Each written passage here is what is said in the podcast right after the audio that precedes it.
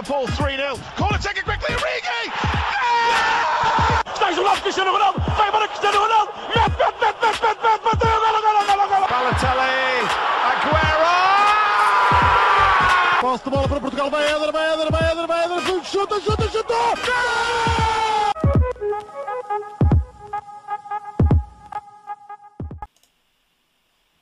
Olá, sejam muito bem-vindos a mais um podcast dos Parencas. Estou aqui na companhia dos habituais João Blanco e Miguel Rocha. E estamos aqui com um convidado especial, João Tibério, do podcast do Brinco do Batista. Tudo bem? Alô, alô, olá a todos. Bem, estamos aqui para falar do maior de Portugal, vamos aqui falar do, do Benfica. Começa assim É. logo. Meu Deus. Vamos falar eh, do Benfica e eh, acho que toda a gente co- consegue concordar neste ponto que é a desilusão que está a ser esta época. Bem, eu queria começar por um, com um tema que não está aqui nos tópicos e que vai assim um bocadinho contra a ordem cronológica da coisa, porque este ano tivemos eleições no Benfica, ahm, como todos sabem, é o Luís Filipe Vieira, e eu queria perguntar ao, ao João, ah, sem dizer se era pró Vieira ou contra Vieira, ah, se quiser também pode dizer, mas achas que estas ah, eleições tiveram influências depois no resultado da equipa? Porque a verdade é que, ou seja, as eleições foram dia 10 de outubro, se bem me recordo, e no mês de novembro há aquele descalabro todo no Benfica, com a derrota no Bessa, a derrota no Braga, com o Braga. Achas que teve alguma influência ou não? Bom, antes de mais, deixa-me só agradecer o, o vosso convite. Ah, ainda por cima, convidarem-me para um registro que não é muito habitual em, em- em mim, que é comentar futebol de uma forma tão prática, tão terra a terra. Faço de vez em quando nos rescaldos do Benfica Independente, mas o brinco em si é menos comum falarmos do futebol tão terra a terra, porque também acho que não sou um expert para estar a falar com muita propriedade. Mas, naturalmente, hum, todos somos treinadores de Também não bancada. não. Não, e todos somos treinadores de bancada e temos uma, uma ideia de como é que faria, se estivéssemos no FM, como é que faríamos a coisa. Exato. Ahm, em relação às últimas eleições, eu, eu tomei, ahm, assumi que estaria na lista, do, na lista não, dar apoio ao João Noronha Lopes, achei mesmo que seria a candidatura Ah, a par do o Benfica, que, que tinha uma proposta mais uh, coerente, mais bem pensada, com os melhores, com as melhores figuras. Uh, nós, no Benfica Independente, entrevistámos os vários candidatos, exceto o candidato vencedor, que mais uma vez não se uh, disponibilizou, nem ele nem ninguém da lista, para, para falar connosco, que é um problema que eu acho que é comum à maior parte dos, dos podcasts e, e blogs e independentes, que é a distância e não conseguirmos chegar à, à direção, a chegarmos ao Benfica. Ah, por tudo isto e por achar que havia um cansaço de excesso de anos do, do, do Vieira e da sua direção, além de situações menos bem esclarecidas ah, na justiça e tudo mais, achei que, que o ciclo tinha acabado.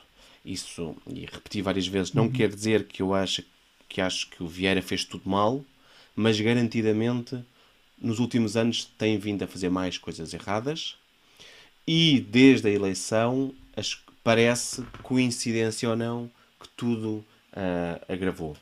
Eu posso dar um exemplo. Eu tive naquela. Eu, eu já discursei mais do que uma vez em assembleias. Tive naquela reunião em que estavam 17 pessoas ah, na- com o presidente e com outros membros da direção, na qual o, o Vieira garantiu que nunca o Jesus voltaria ao Benfica. E voltou. E depois eu faço parte daqueles benfiquistas que naturalmente brilho, eh, vibrou com o Benfica na primeira passagem do, do JJ. Assumo que ele, à época, trouxe algo de, de especial e diferente ao futebol do Benfica e também mexeu com o futebol português Verdade. mas é menos notório hoje em dia. E parece, eu não, não, não gosto mesmo de entrar por teorias da conspiração, mas parece que esta equipa foi montada para ganhar até às eleições e de repente há umas como se o balão tivesse perdido fogo. Porque, como dizias e bem, de repente perdemos, a seguir às eleições, entramos num, num caos absoluto, total. Ah, em campo e, e fora dele. E, e, e pronto, acho que nós todos começamos a duvidar o que, o que é que terá acontecido ao Benfica um, para que de repente tenha perdido o controle. Sendo que até às eleições parece que era só vitórias, mas perdemos um dos objetivos da época, que eram fomos Claro. para, para a Liga dos Campeões. Portanto, E dos principais. e dos principais, porque o Benfica, que é algo que me deixa um pouco mais avesso, que é, é hoje em dia uma empresa, tem um futebol que chamado futebol moderno, eu continuo a gostar de uma coisa mais tradicional, compreendo que tenha que ser assim, mas não. Mas para um clube que é clube empresa, ir às Champions é fundamental. Ahm, porque só aí se trabalha com os melhores, tens mais estímulos competitivos. Para quem é uma empresa, é assim que mostras os teus ativos para vender a outros clubes, porque ninguém claramente está a ver o Campeonato Português ou a Liga Europa. Bem, queria também deixar aqui a, opinião como o João. Aquela lista que eu sentia que era mais capaz também era do João Noronha Lopes, inclusivamente a falar com prestar o meu apoio, não que, não que ele precisasse do meu apoio, mas pronto, acho que é bom também. Mas foi sobretudo aquilo que o João disse, era já um enjoo do Vieira, não, não podemos negar que o, que o Luís Filipe Vieira ajudou o Benfica. Ele ajudou, eh, na altura talvez mais negra do Benfica, qua- aos 11 anos sem ganhar um campeonato, e o Luís Filipe Vieira consegue reestruturar o Benfica e cria umas melhores condições possíveis. Algo que é inegável é a Academia do Benfica, atrevo-me a dizer das melhores do mundo, as condições são mesmo fantásticas. Mas pronto, acho que estava na altura, na altura de mudar e uma coisa que me fez, não, eu não posso votar, de menor Ahm, algo que me enraiveceu muito é saber que houve este investimento de 100 milhões esta época e nós atacámos o Penta com Bruno Varela e Sevilar na baliza. Exato. foi algo que, ou seja, o Porto está sempre a gabar, não é? E bem, porque mais ninguém em Portugal tem, tem o Penta. Nós que poderíamos alcançá-lo, deitámos tudo por terra. ahm, e depois, mesmo nesse ano, ou seja, vem o Bruno Lage no ano a seguir. Ahm, e depois o Bruno Lage também é corrido, vem o Nelson Veríssimo, muita instabilidade. Ah, perdemos um campeonato que parecia estar ganho, não é? Já tínhamos tido exemplo 7 pontos, mas o Benfica estava a jogar muito bem, quase que não perdia, não é? Nós fez uma, uma volta quando foi campeão em que teve um empate e o resto só vitórias, mas não sei o que é que se passa. E a verdade é que parece que os jogadores do Benfica, numa época, sabem jogar muito, na época a seguir deixam de aprender, e o elemento comum que eu via entre estas épocas, entre os treinadores que iam para a rua, era Luís Filipe Vieira. Portanto, não sei se há algum problema com, com o Luís Filipe Vieira e os jogadores, não sei.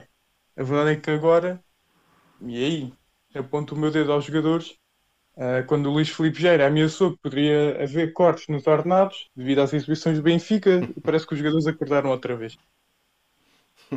Vamos, vou voltar aqui para, para os tópicos já tínhamos programados. Ahm, temos visto o Jorge Jesus a queixar-se muito do Covid, mas a verdade é que as más exibições do Benfica já vinham antes do Covid.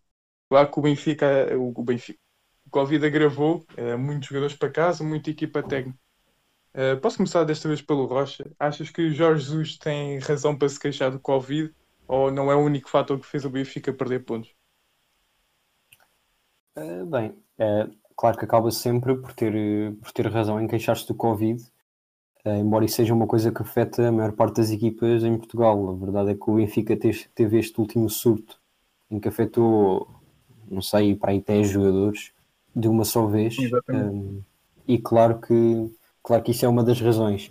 Agora, um, nesse período de tempo, o Benfica acabou por ter alguns empates e algumas derrotas. Um, mas não diria que justificava uh, também esses empates e derrotas que teve no início da época, onde não houve, não houve tantos, tantos jogadores infectados. Um, a verdade é que isso vai ser uma realidade que os clubes vão ter de começar a, um, a adaptar, infelizmente. Um, e embora seja uma razão, não pode ser uma desculpa, uh, porque pode ser uma coisa, embora tenha afetado esta vez o, o Benfica, pode ser uma coisa que pode afetar a todos. Não sei de que forma é que, é que entrou assim uma cadeia de transmissão uh, dentro do Benfica para afetar tanta gente, Um, e a partir de agora acredito também que o Benfica passa a ter se calhar mais cuidados e mais protocolos uh, para impedir que isso aconteça no futuro, uh, porque, porque provou que, que, pode ser bastante, bastante negativo para, para as, as exibições e, e, os resultados da equipa, inclusive um, a ausência do Jorge Jesus no banco. A verdade é que, o, se eu não me engano, já não sei se contra o, se contra o Famalicão o João Deus ainda estava, o Jorge Jesus já, já, já subiu. O primeiro, o primeiro jogo do Jorge Jesus foi agora contra o. Foi exatamente. Ah, não, contra o Famalicão já estava. Que estupidez, exato. Ele já estava contra o Famalicão. Ok. Então, com o João Deus, uh, o Benfica perdeu contra o Sporting e empatou contra o Guimarães. Um, penso que contra o Belenenses já do, o Jesus ainda estava. Uh, mas pronto, claro que isto afetou a equipa nem que seja pelo lado emocional, mesmo que o Benfica tivesse jogadores capazes para preencher os lugares de outros jogadores que estavam infectados. Não, Rocha, contra a Bessade já foi o João Deus. Ah, ok. Uh, mas estava a dizer, acredito que, que tenha afetado pelo lado emocional, mesmo que não fosse pelo lado tático, uh, só por, por não terem jogadores capazes. Agora, um, as equipas também são feitas desse lado e, portanto, uh, volto a repetir, embora não possa ser uma desculpa, acredito que seja uma das razões. Uhum. Bem, Blanco, a verdade é que o Benfica, desde que teve este surto, vá, a seguir ao jogo com o Porto, perde com o Braga para a Taça da Liga, empata com o Nacional, esse Belenense já para, para a Taça de Portugal, depois perde com o Sporting, empata com o Guimarães, agora quando os jogadores regressam, o Benfica tem, tem duas vitórias. Hum, e nota-se que o nível exibicional melhora, Benfica também teve jogos 3 em 3 dias e não... era muito difícil para o Benfica rodar a equipa porque não havia jogadores. Mas a verdade é que uma coisa uh, acontecia desde que uh, desde os tempos em que não havia Covid uh, no plantel assim de forma tão agressiva. É que o Benfica parecia que adormecia nas segundas partes. Vimos isso contra o Santa Clara, que o Benfica domina a primeira parte muito bem, mas adormece completamente na segunda parte um, foi talvez um, um desire que já não acontecia há algum tempo, o jogo com o Santa Clara, a última derrota era, a última perda de pontos do Benfica tinha sido frente ao Braga. Um, mas Blanco, o Covid ajudou a agravar a situação do Benfica ou, ou então não? Bem, eu, em primeiro lugar, dizer olá a todos que me estejam a ouvir.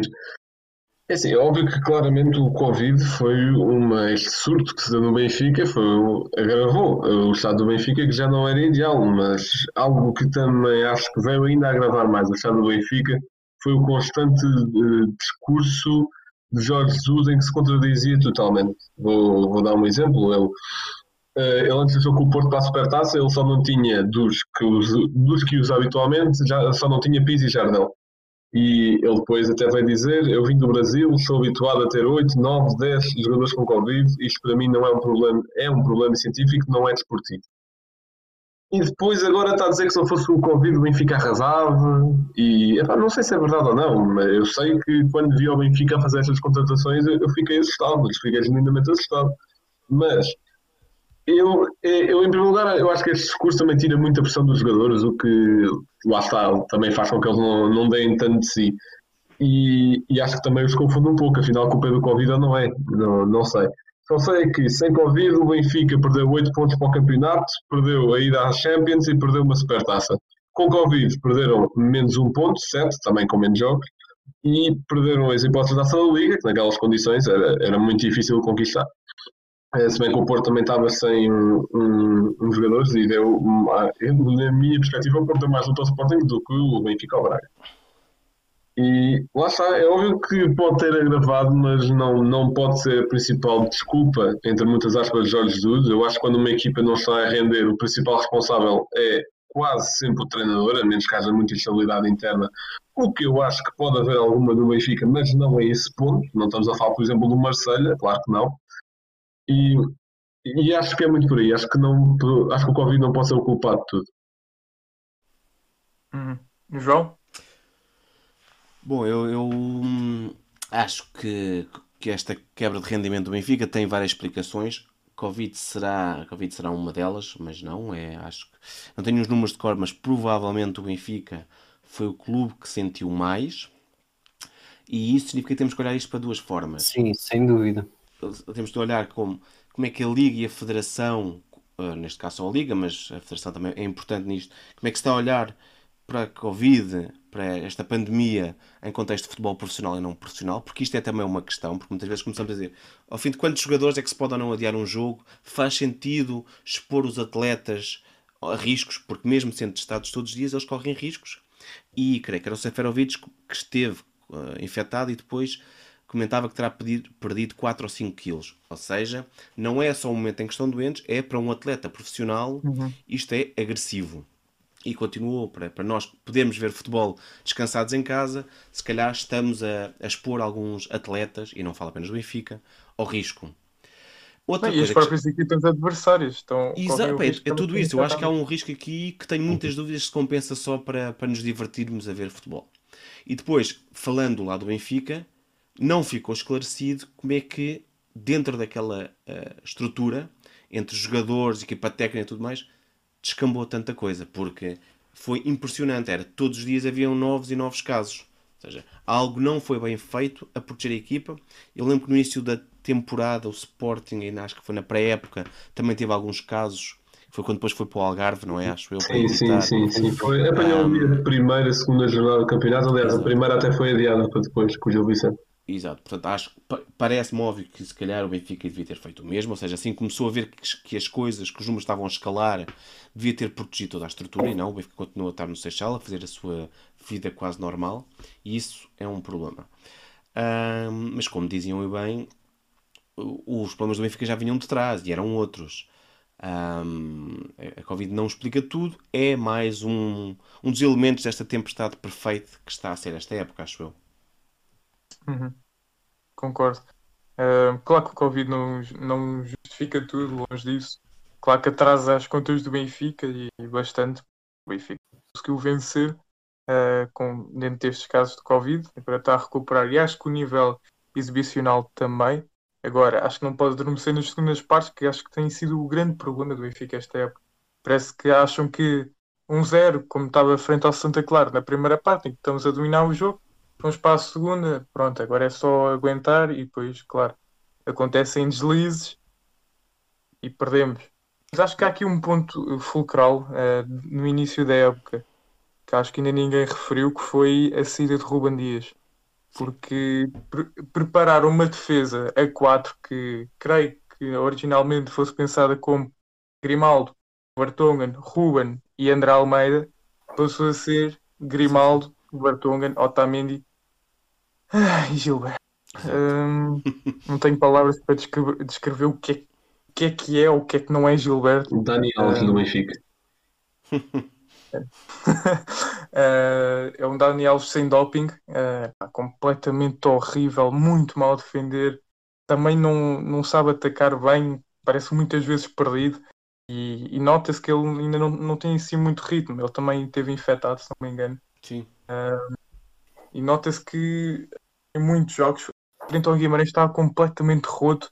Já nos 90 minutos o Benfica empatado já se estava, estava só a tirar para o chão. Ou seja, ele não está não está com bom ritmo e acho que o Jorge Jesus fez bem em colocar o Diogo Gonçalves frente ao Estoril.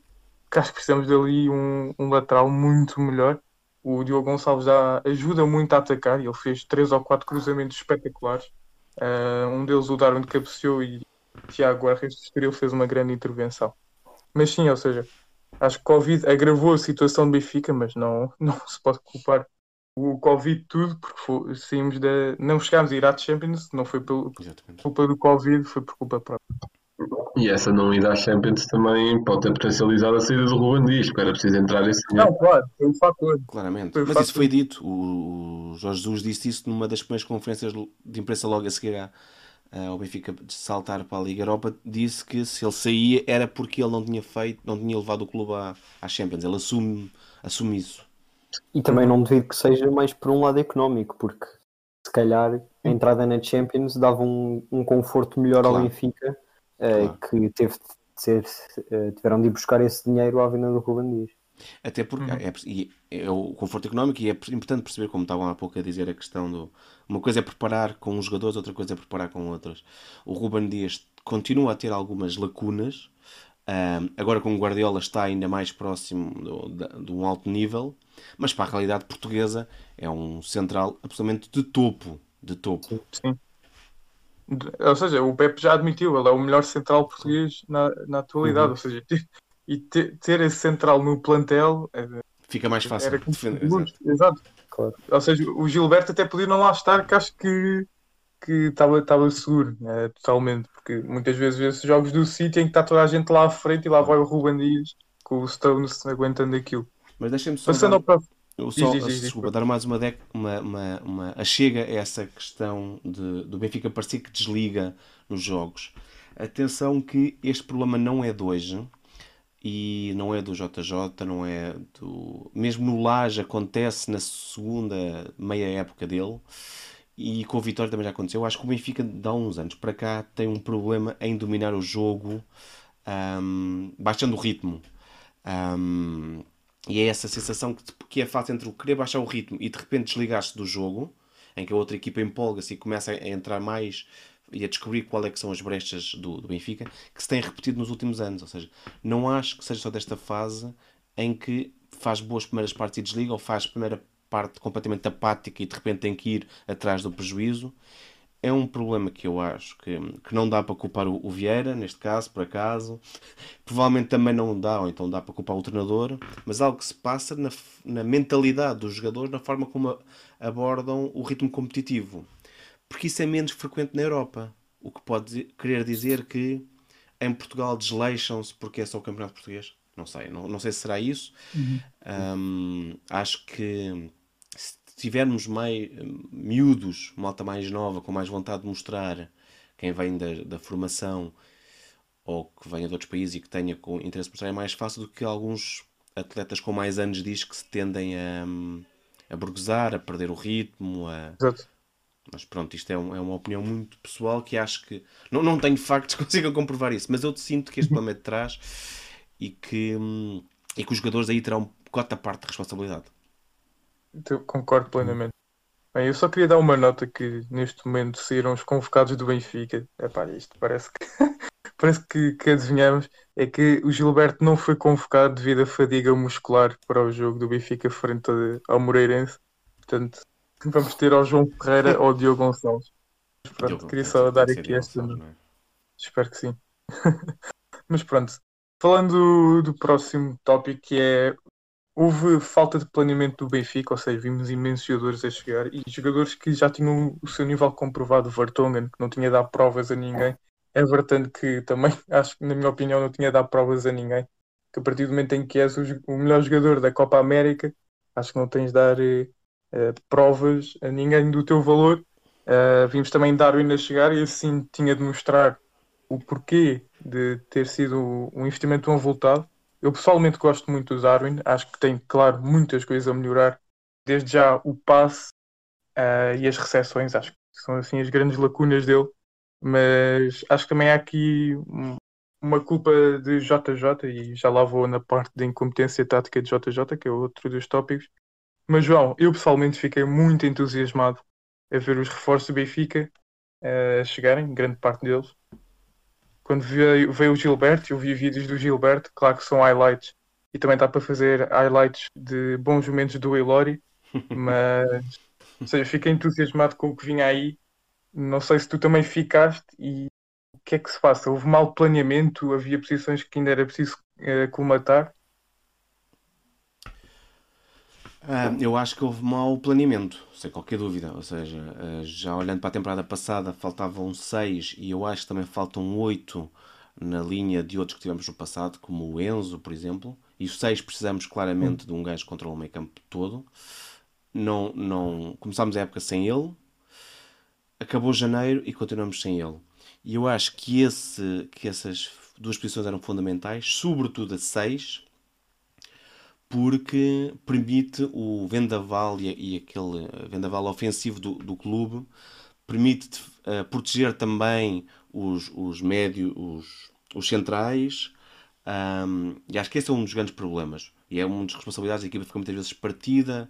Ninguém que tenha jogado a 6 tem, tem a qualidade de ser um 6 daquele género. Eu gosto muito, por exemplo, do, do Weigl, mas acho que o Weigl não é esse tipo de jogador. Acho que ele pode rotar mais como. Embora ele, ele, deixa muito bem para terceiro central quando necessário, mas acho que ele não é. te- Tem um toque de bola que, não- que pode ser um desperdício em jogar apenas um 6 mais destrutivo. E acho que esse é o grande problema desta temporada do Benfica. Em relação ao- aos jogadores que vieram, hum, os 100 milhões, eu muitas vezes dou por mim a pensar, para quem é mais velho, como eu, estes valores vão subindo de ano para ano, os clubes gastam cada vez mais, é normal. Hum, e é também sabido que muitos destes, destes valores não, podem ou não ser mendilhões, mas é sabido que o, o futebol está inflacionado, é, é sabido que um jogador de 25 milhões hoje não quer dizer que ele valha 25 milhões, quer dizer que estás a pagar mais porque acabaste de vender o Félix há pouco tempo, ah, estás a pagar mais porque ele tem um potencial de atingir esse patamar. Quando o Benfica vendeu o Renato, Renato não valia aqueles 40 milhões, o Renato tem um potencial de chegar a esse valor. E acho que às vezes deixámos-nos deslumbrar pelo número redondo e depois ah, ficámos assustados por esse número redondo de 100 milhões. Mas há ali muitos jogadores que não valem aquele milhões e se pensarmos a coisa de outra forma que é se aquele jogador, sem pensarmos no valor que ele custa, tem ou não lugar no Benfica. E é aí que temos que avaliar um Pedrinho, eu acho que tem. O Everton, sim, embora pareça muito cansado, ah, parece ter recuperado agora um pouco, mas ah, nota-se claramente que eles levavam muitos jogos nas pernas. Uh, Val Schmidt, eu acho que sim, acho que é a grande contratação, talvez a par do, do Vertonghen, ah, embora também já está a ficar bastante cansado, mas das grandes contratações deste ano. O Darwin. O Darwin tem muita, muita garra, muito querer. Às vezes falta isso aos nossos jogadores, mas tem, tem erros técnicos gravíssimos de recepção de bola, de leitura. Ele faz lembrar o Mantorras como não sabe, ainda não compreendeu como é que funciona o fora de jogo. É impressionante a quantidade de vezes que está fora de jogo sem perceber a jogada. Um, e tem dúvidas Mas acho que isso já, é, já, já começa a ser comum nos pontas de lança do Benfica. Vimos agora o no, Severovic também. no Benfica, em que o Severovic Sim, rouba a bola ao Everton. É isso, epá, não, não, não percebo ah, se, não, se não, fe- não é feito esse tipo de trabalho. Acho preocupante que um jogador chegue a 20 anos que não perceba como é que funciona fora de jogo. Ahm, mas acho que, acho que houve uma falta de planeamento. Acho que o Benfica perdeu demasiado tempo à espera do Cavani e depois, que eu acho que o Cavani nunca foi uma possibilidade, e de repente teve que fazer ao mercado de uma forma desenfreada. E, e se sabem que tu estás desesperado, é mais fácil subir os valores. Claro. Uhum. Blanco? Bem, sim, eu, eu concordo com o João na, na medida em que acho que houve uma clara falta de planeamento de plantel, porque lá está, esse tópico do, do Cavani, eu não sei se ele chegou a ser uma hipótese ou não, se calhar se o Benfica eh, tivesse conseguido assegurar a Champions época passada e ele tivesse a certeza que ia jogar, Uhum. vinha. Mas a mim faz-me confusão como é, que, como é que jogadores como o Florentino e o Vinícius não estão no plantel e outros estão. Que o Florentino foi eh, emprestado à força toda, o Vinícius tentou ser despachado porque vinha aí o, em teoria, vinha o Cavani e depois não veio. Como é, como é que estes dois jogadores não. Está bem que o Vinícius até pode vir a ser um bom negócio se o Tottenham me comprar, mas. epá, não percebo mesmo. Mas eh, lá está, que houve muito boas contratações e o Benfica, pegando no plantel do Benfica, só, imagina que o campeonato estava a zero jornadas, o Benfica tinha mais plantel para ser campeão. Já, já houve plantéis mais fracos a serem campeões em Portugal. E Mas o só- plantel é mais desequilibrado que, por exemplo, com o plantel do Sporting. E Sim, até mesmo sim, com o plantel do Porto. Sim, Não é o- ou seja, isto não é o pior. É, há plantéis mais fracos a serem campeões, mas claramente o plantel está desequilibrado comparado com os outros. sim. E até comparado com o próprio Sporting de Braga, que tem um plantel bastante equilibrado. Algum déficit de qualidade em algumas posições, mas mais equilibrado que o do Benfica. Sim, sim, sim, exatamente. Eu, eu não percebo, é, isso depois já vai eh, buscar um pouco à parte tática, mas eu não percebo é como é que estamos em fevereiro e o Jorge Jesus ainda não, ainda não encontrou uma dupla de meio campo que funciona 100%. Uhum. Sendo que. Sendo que Olha, eu acho que esta está, agora está, está, está a funcionar bastante bem. Acho que. Ou seja, só que há, há um problema, não é? Ou seja, acho que Weigl e Tarapto resulta bem. O problema é que às vezes. E o Tarapto, quando está em forma, já sei que é um jogador muito bom. Ahm, agora, o problema é que o Tarapto faz 70 minutos muita qualidade e chega ao final, já está completamente estourado. E, por exemplo, não sei, acho que o Gabriel no início da época não estava muito contente com a possibilidade de vir a ser banco no Benfica. Ahm, agora sim, concordo contigo, Florentino. Para quê? Para quem emprestá-lo? Exato. Desculpa ter É interrompido. isso.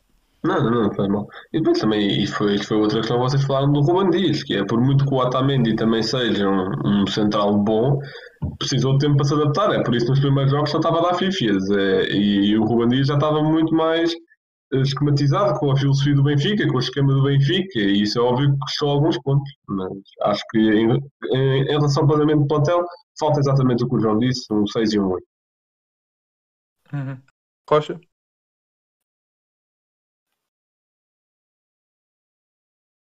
Rocha.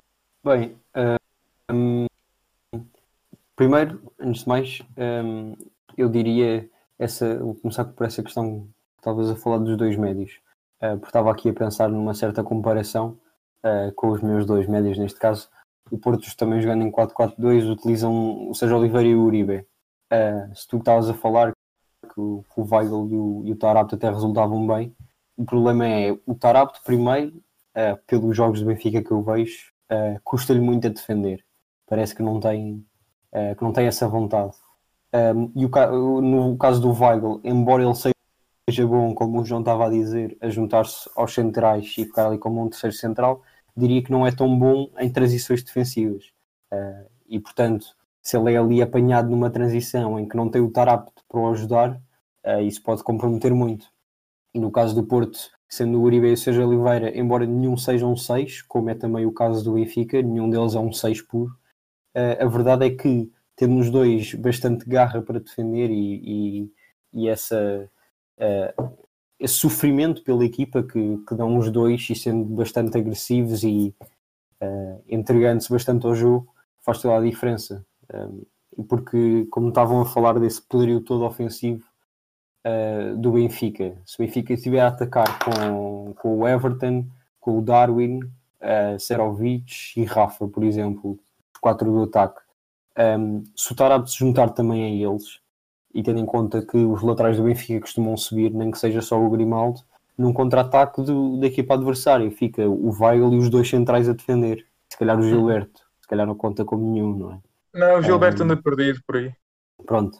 Eh, portanto, o, Benfica acaba por ser uma equipa bastante desequilibrada eh, e isso acho que tem muito a ver com o meio campo. E Eh, lembrando que os porque- centrais do Benfica não são propriamente rápidos. Pois, isso também, também é outra questão. Um, mas eu também, no caso do meio campo, não sei se vejo assim uma grande outra opção.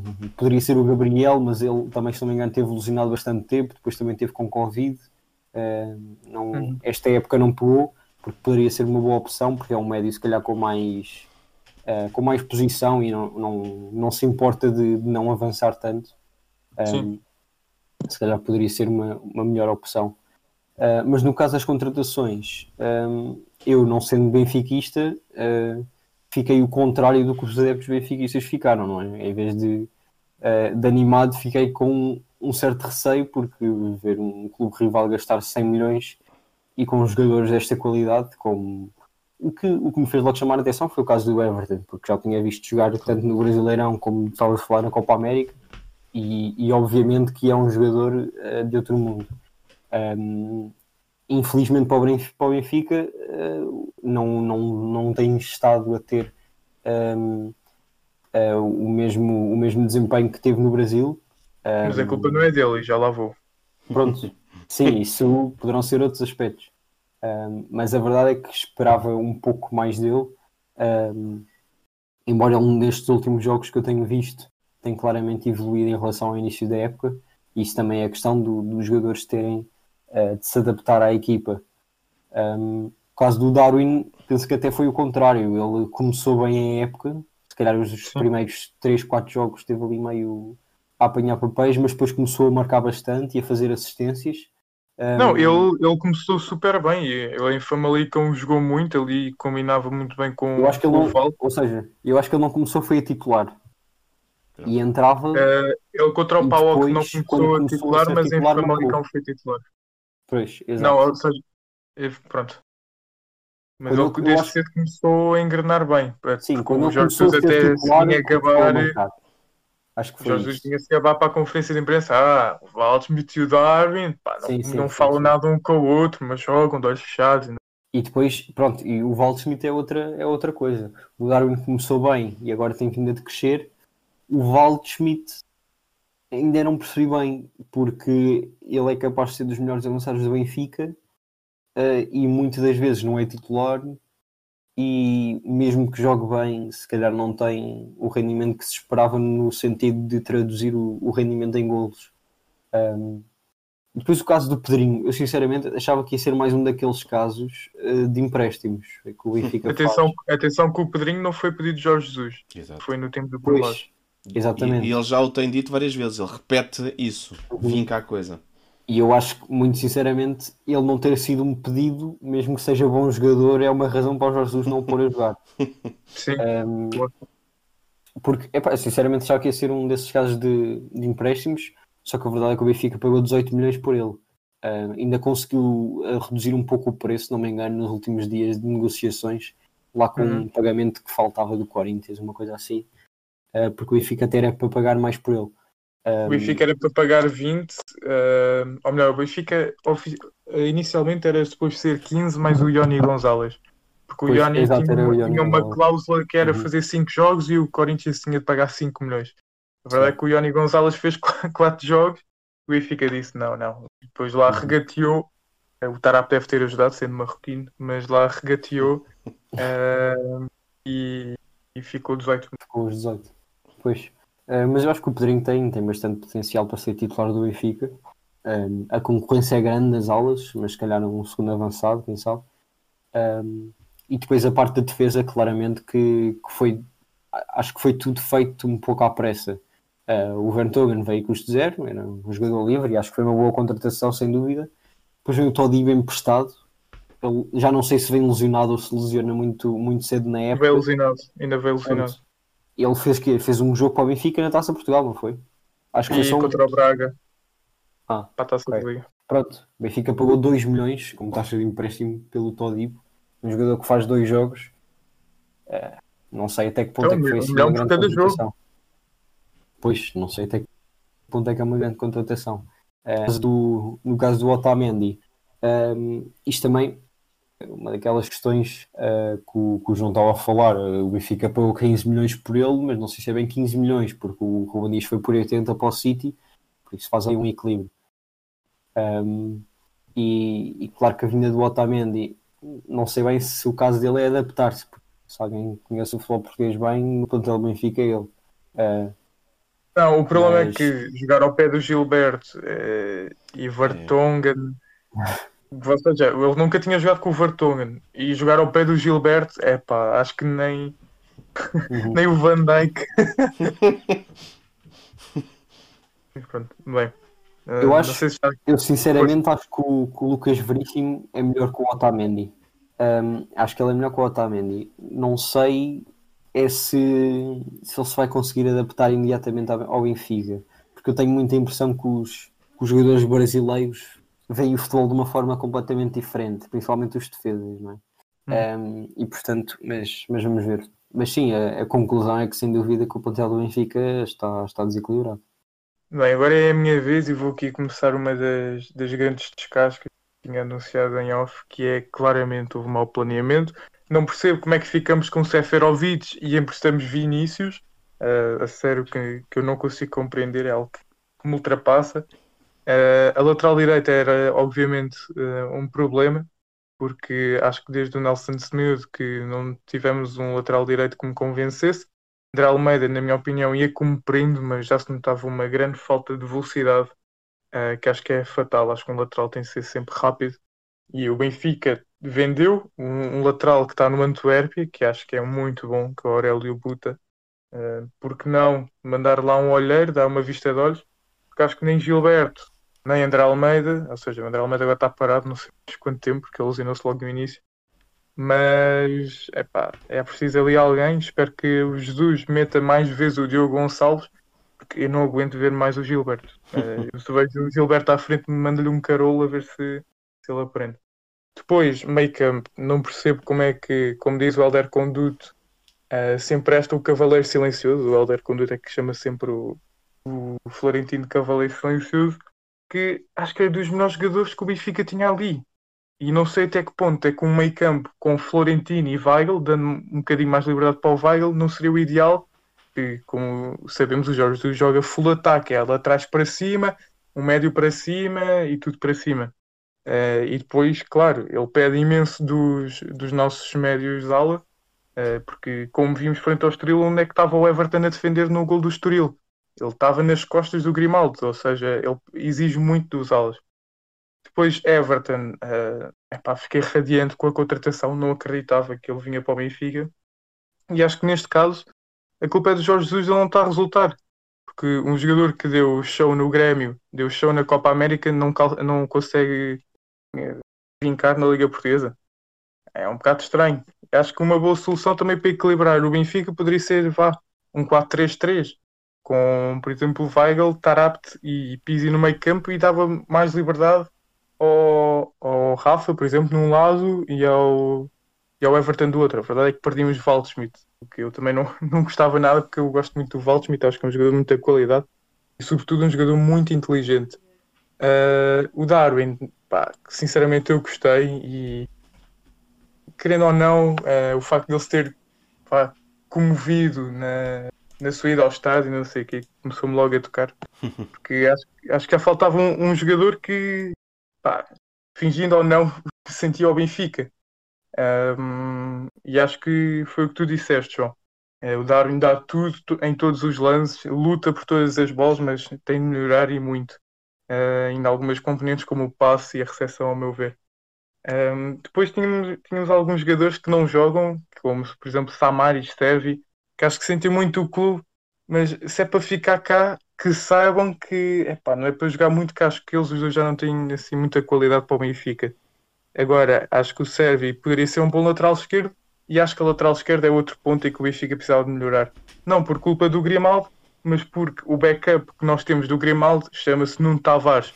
acho que é um, que é um jogador é muito bom fisicamente, mas mentalmente horrível horrível. Não, não consegue ter uma boa decisão. Uh, os cruzamentos saem um em 100, mas é muito rápido e é muito forte. Mas epá, em termos de decisões, ainda não sabe defender. Viu-se isso no gol do Sporting Alvalade. Ele não sabe fazer uma contenção. Ele atrapalha-se tudo com os pés e depois quando entrou só fazia, ele parava com a bola à frente dos jogadores do Sporting. É algo que me ultrapassa. Acho que era um jogador para emprestar a um clube de primeira divisão Uh, e já que o Jorge Jesus quer adaptar o Sérvio, que o fizesse e rápido, que acho que o Sérvio lateral esquerdo dá melhores garantias que o, que o Nuno Tavares.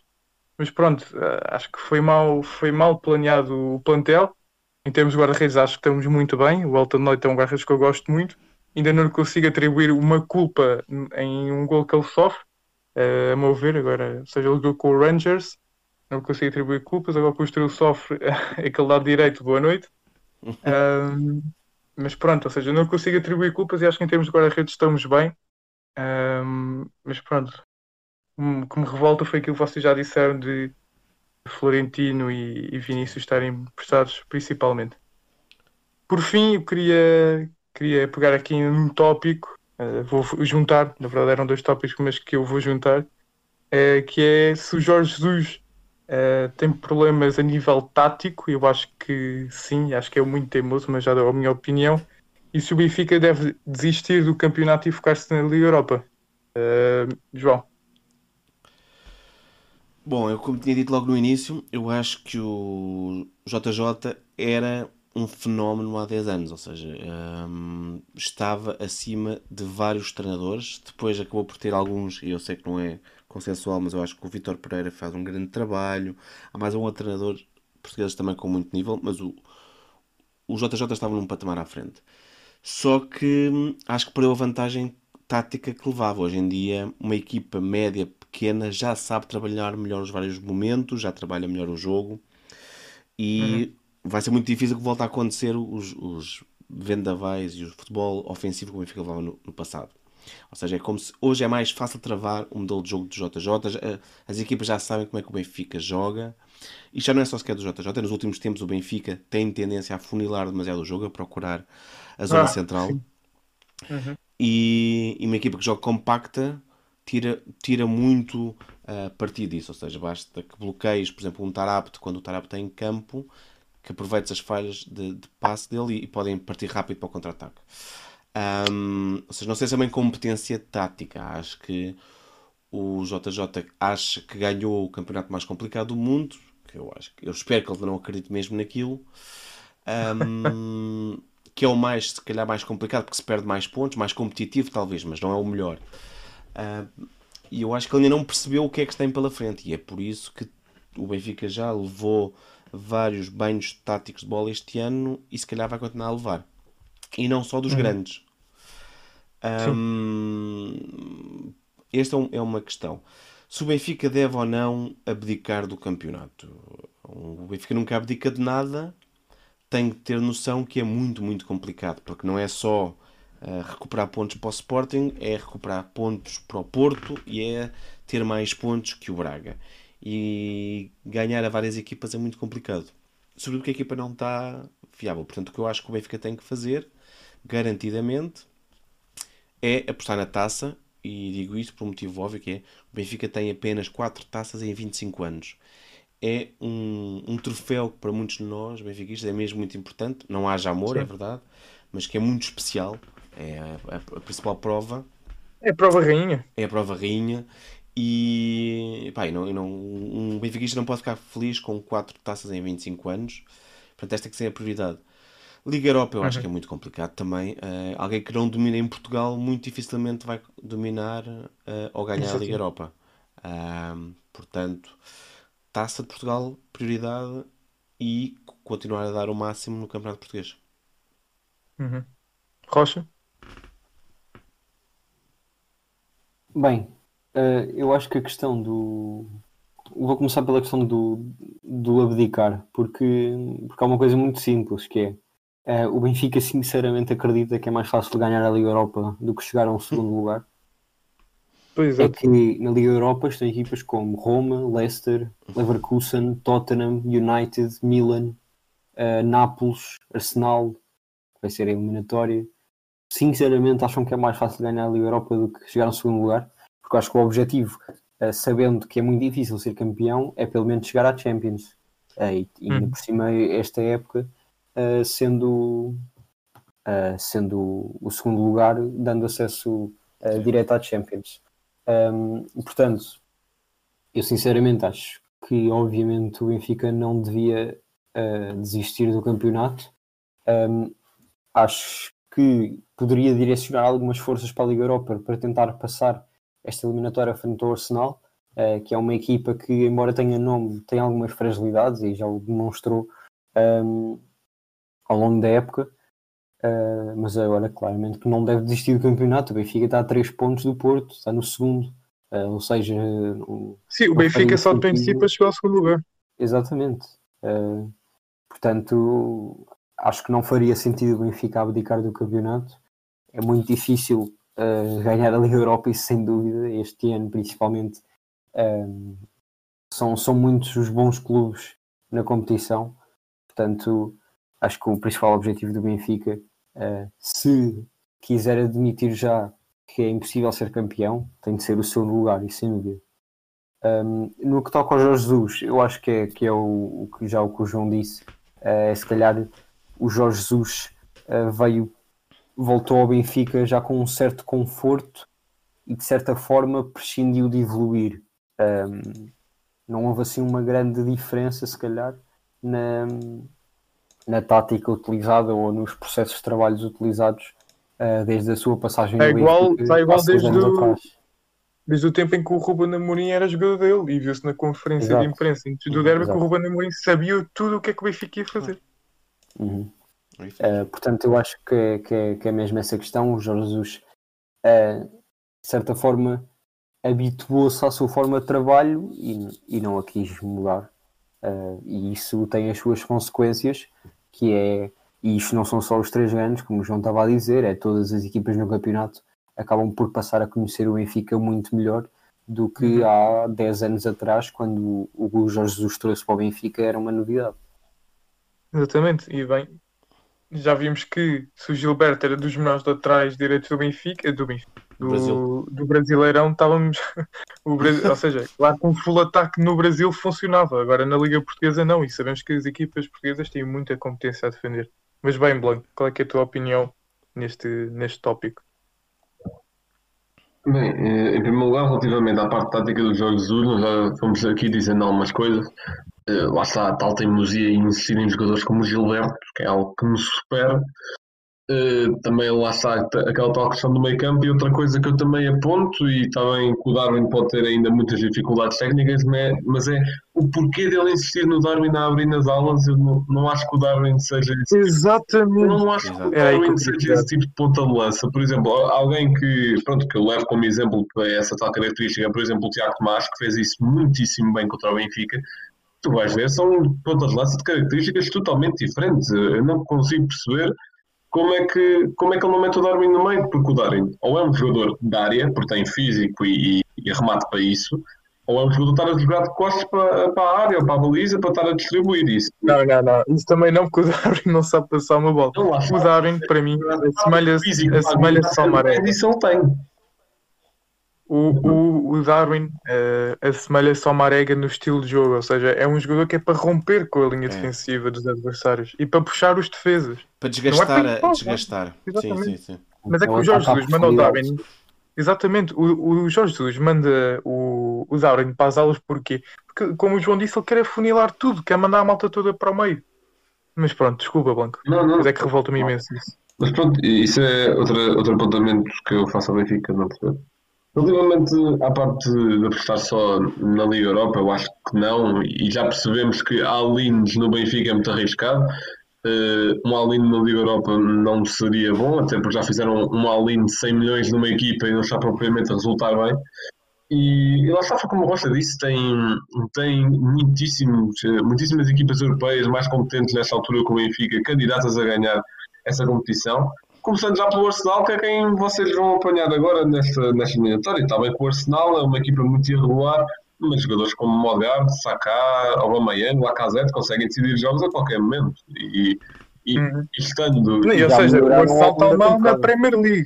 O Arsenal está mal na Premier League, não está mal. eh, Não, já o Arsenal foi a mesma coisa. O Arsenal na Premier League muito mal, mas a Liga Europa ia safando bem. Acho que. Agora não me lembro para quem é que eles foram eliminados, mas se calhar Olympiacos, não me lembro. E- mas eles estavam bastante bem, eles passaram o grupo com 18 pontos ou algo assim. Foi, foi bastante bem.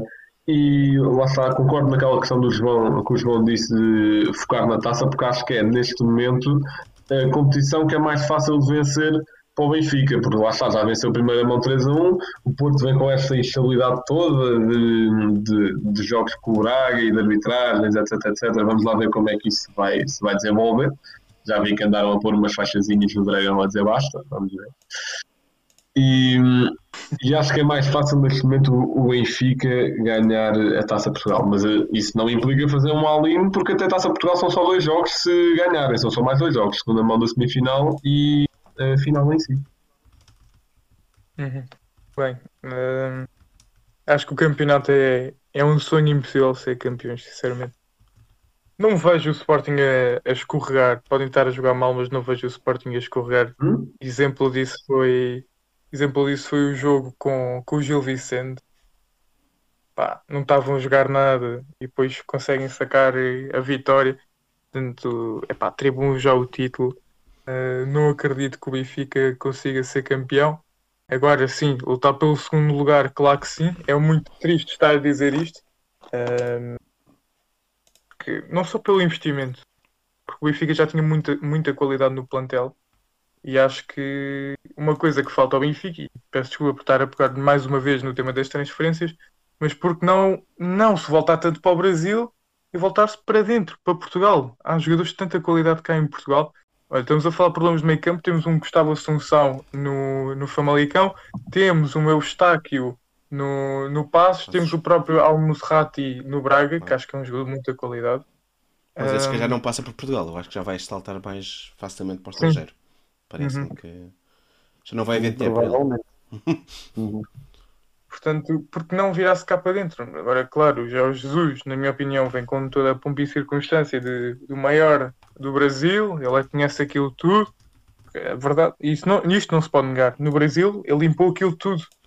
Ahm, agora, acho que, mesmo com muito, muitos clubes que lutem pelo título, como há no Brasil, Grêmio, Internacional, Santos, eh, pronto, Corinthians, coitados, já passaram um bocado à história. Mas, ou seja, há muitos clubes que lutam pelo título, mas como já vimos, os defesas no Brasil não são nada de especiais, porque gastamos 3 milhões no Gilberto, e este vai ser sempre o, o meu argumento. Um, a nível tático, eu passo-me completamente uh, a ver jogos do Benfica, porque mesmo o Benfica tendo opções nas alas, parece que eles já estão mecanizados para meio, meio e meio, e depois Darwin a ir para as aulas dá-me ataques cardíacos, porque ele não tem qualidade para, para estar ali a trabalhar nas alas, até porque muitas vezes vê-se que ele leva um bocado a bola para a frente, mas depois já está a tocar para trás para ir para o meio outra vez. Portanto, acho que são perdas de tempo que se têm de evitar.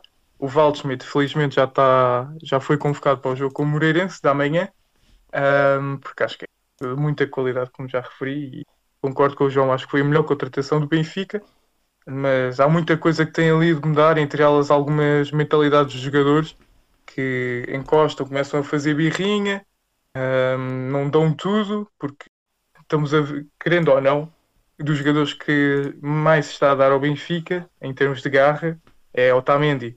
Uh, eu, eu que critiquei a vinda do Otamendi, um, quando falhou nos jogos, uh, até dizia que ele estava cá infiltrado, Uh, mas a verdade é que agora está a defender o, clube como prometeu.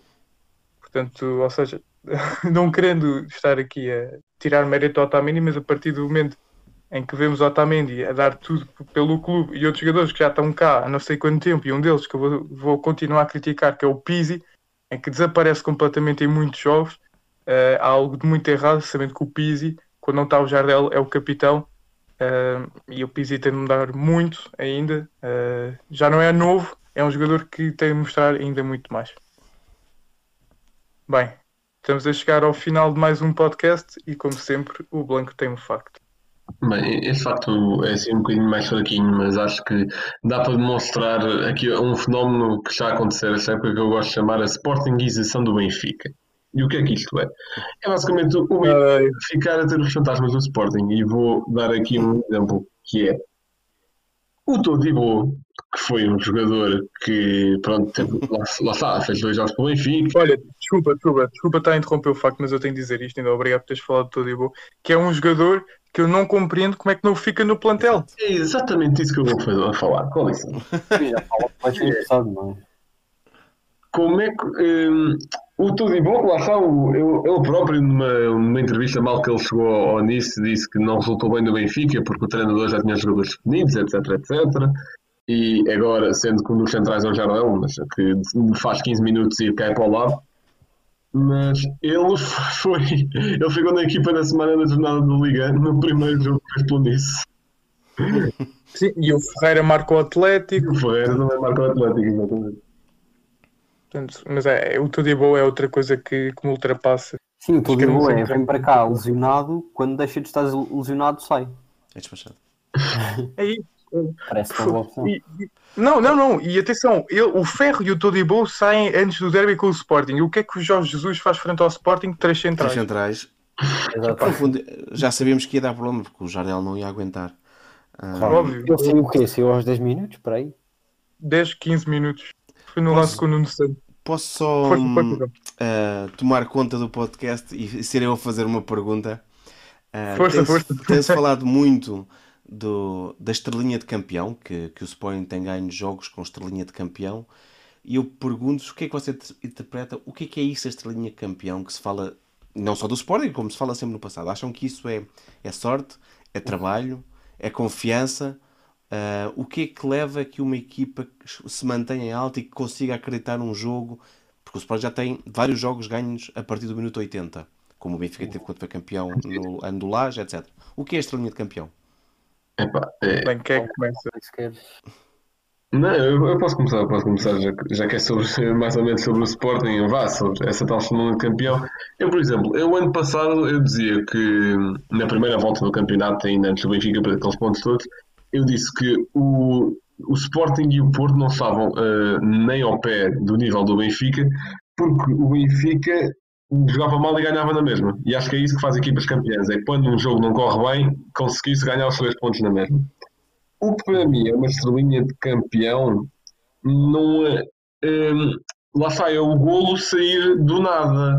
E, por exemplo, eu não considero esta vitória do, eh, do Sporting em Barcelos, eu não considero 100% estrelinha de campeão, porque na segunda parte o Sporting dominou mesmo. Eu considero a estrela de campeão quando uma equipa está perdida ao jogo todo e do nada faz um lance que não sabe bem de onde e sai o golo. Uhum. Por exemplo, também já, eh, por acaso agora estou-me a tentar. Ah, já me lembro. Foi eh, o Sporting acabou por empatar esse jogo, 2-2 em Famalicão, mas aquele gol do Coates, o que é, o que ia ser o terceiro, não sei é, de onde é que aquilo saiu. O Sporting, a segunda parte, estava totalmente perdido. Isso aí podia ser uma estrelinha de campeão, mas essa estrelinha nem contou. Portanto, Eu acho que há uma coisa que também tem muita influência nesta, nesta temporada que o Sporting está a fazer e pode também ser essa estrelinha de campeão, que é o, o fator pressão. Um, eu ontem, por acaso, não é que seja assim um aficionado, uh, mas estava a ver uma entrevista do Adam que deu na SIG Notícias, acho eu, e já agora uh, dizer que adoro ver o Nuno Luz a tentar falar espanhol. Em inglês e qualquer língua, na realidade.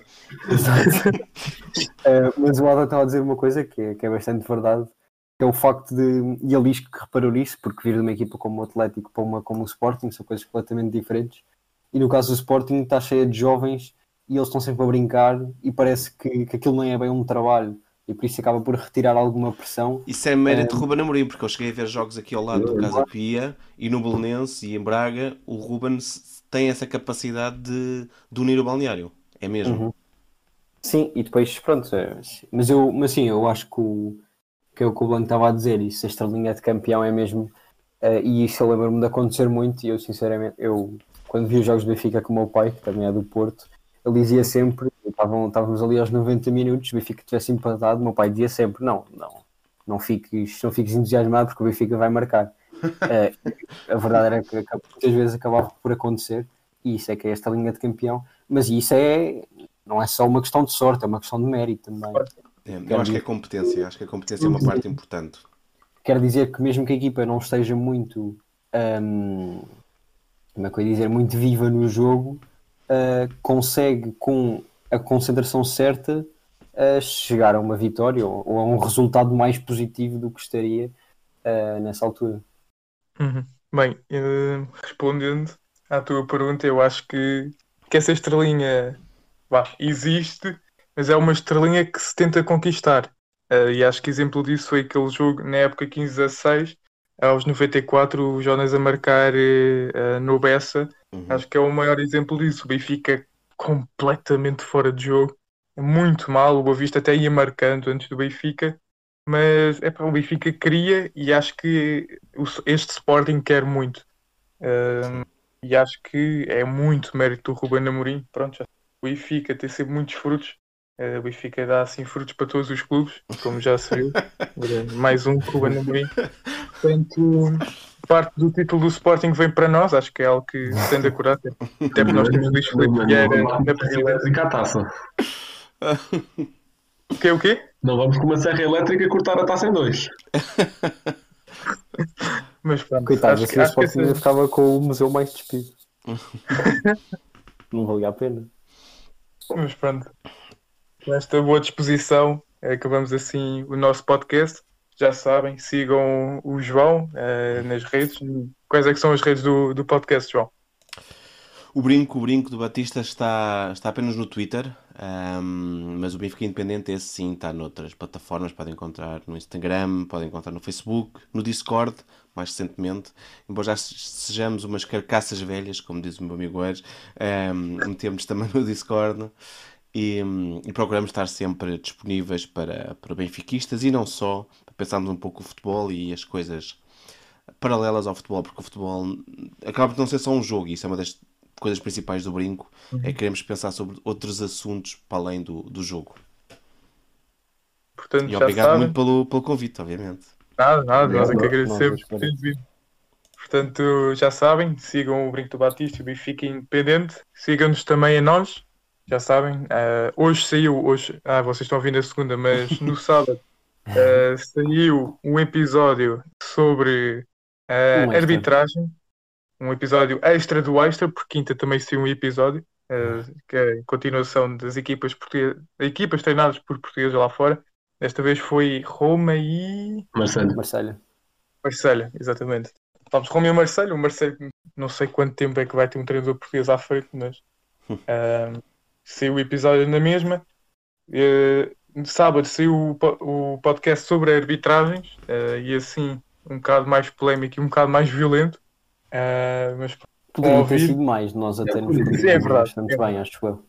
é verdade, é verdade. mas pronto, queria, queria fazer um bocado de clickbait.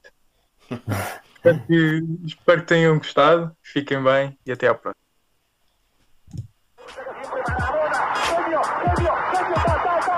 Liverpool 3 0. Corner taken quickly. Origi!